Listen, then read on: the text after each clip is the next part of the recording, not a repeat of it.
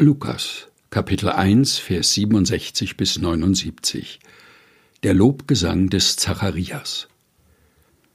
Und sein Vater Zacharias wurde vom Heiligen Geist erfüllt, weissagte und sprach: Gelobt sei der Herr, der Gott Israels, denn er hat besucht und erlöst sein Volk und hat uns aufgerichtet ein Horn des Heils im Hause seines Dieners David. Wie er vor Zeiten geredet hat, durch den Mund seiner heiligen Propheten,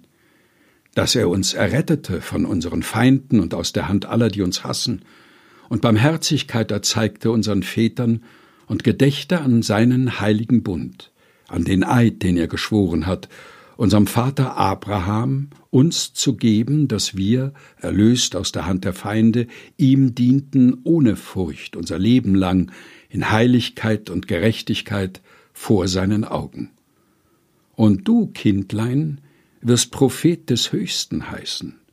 denn du wirst dem Herrn vorangehen, dass du seinen Weg bereitest und Erkenntnis des Heils gebest seinem Volk in der Vergebung ihrer Sünden, durch die herzliche Barmherzigkeit unseres Gottes, durch die uns besuchen wird das aufgehende Licht aus der Höhe, auf das es erscheine denen, die sitzen in Finsternis und Schatten des Todes, und richte unsere Füße auf den Weg des Friedens. Lukas Kapitel 1 Vers 67 bis 79 gelesen von Helga Heinold aus der Lutherbibel 2017 der Deutschen Bibelgesellschaft